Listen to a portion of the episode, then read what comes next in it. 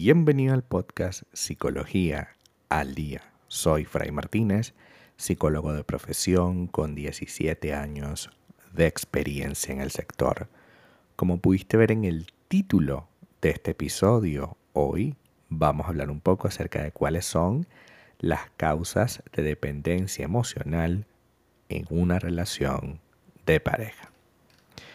Sin duda que la dependencia emocional hace que tomemos decisiones que no van en función de nuestro bienestar, sino que al contrario, tomamos decisiones que evitan que nos sintamos bien, incluso eh, son decisiones cada vez más arriesgadas con la intención de ser validados por nuestra pareja en este caso, ¿no?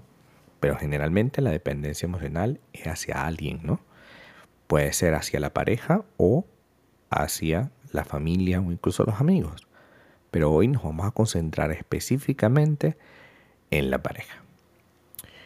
Cuando las personas no conocen el significado del afecto, suelen confundir cualquier cosa con afecto. La dependencia emocional es un problema frecuente eh, y es un patrón de necesidades insatisfechas que se intentan cubrir con otras personas. Es decir, tú estás insatisfecha por X cosa y poco a poco esa insatisfacción crees que tu pareja la va a llenar. El problema surge de una serie de factores como pensamientos irracionales, como aquello de mi pareja va a cuidar de mí específicamente, va a saber todo lo que a mí me gusta y me lo va a dar sin siquiera yo eh, pedírselo, ¿no? Eh, apego inseguro, por supuesto. Vamos a crear un ambiente y una forma de relacionarnos cada vez más dependiente y sobre todo hostil. Y vamos a crear un vínculo desde la satisfacción únicamente personal. La persona que es dependiente necesita la aprobación de su pareja y no dudará ni un segundo en tratar de gestionar la vida de la relación en función únicamente de ello. Eso le da de alguna manera satisfacción y le hace sentir que está amando o demostrando amor a su pareja. Los adultos que tratan de brindar una crianza muy sobreprotectora, en donde no permiten que sus hijos aprendan a ser autónomos e independientes, estamos creando una relación dependiente. Los padres autoritarios, por ejemplo, eh, van a instaurar en sus hijos mucho temor a las decisiones personales, llegando al punto de que tus hijos, cuando sean adultos y tengan pareja, tampoco puedan eh, gestionar sus problemas y necesiten siempre de la aprobación externa. Eh, la dependencia se da en todas las áreas, pero hoy nos vamos a eh, concentrar únicamente en la pareja. La dependencia tiene algunas causas, como ya hemos conversado, el tema este de la familia, la personalidad también puede ser una personalidad dependiente.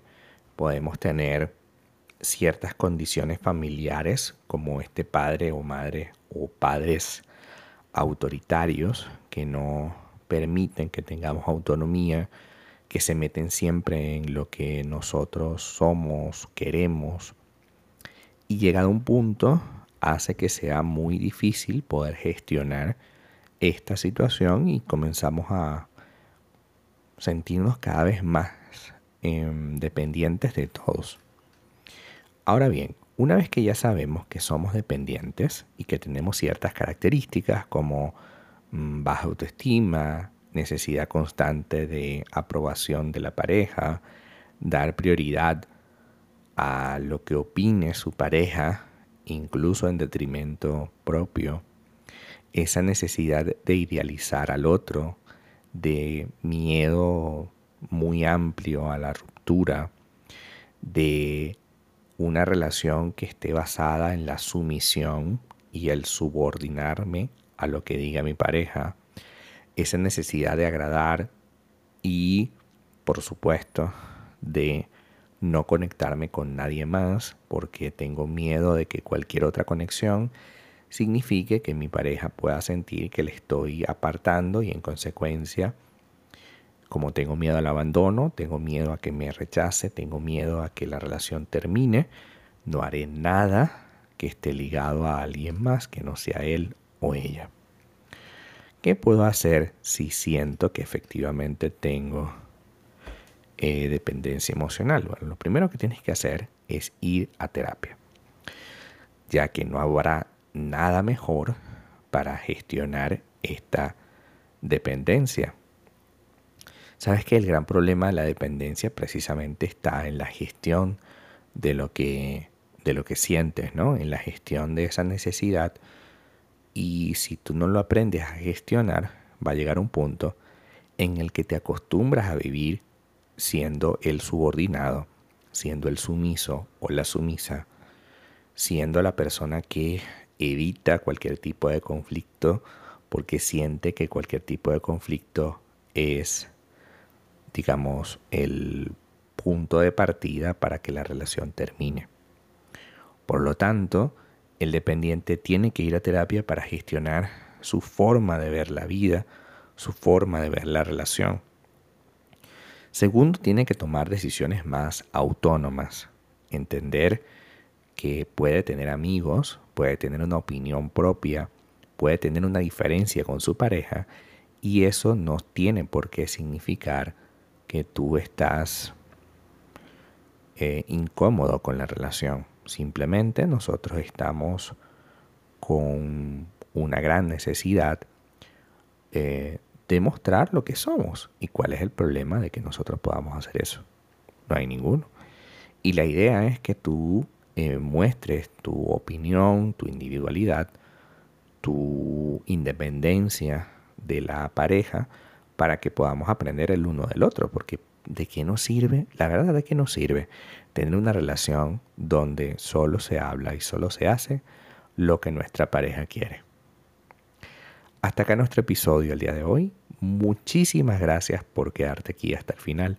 Si deseas saber más sobre mi contenido, www.fraymartinez.com. Para consultas online, www.fraymartinez.com y también sígueme en mi Instagram, arroba fraymartinez20. Muchísimas gracias y hasta el próximo episodio.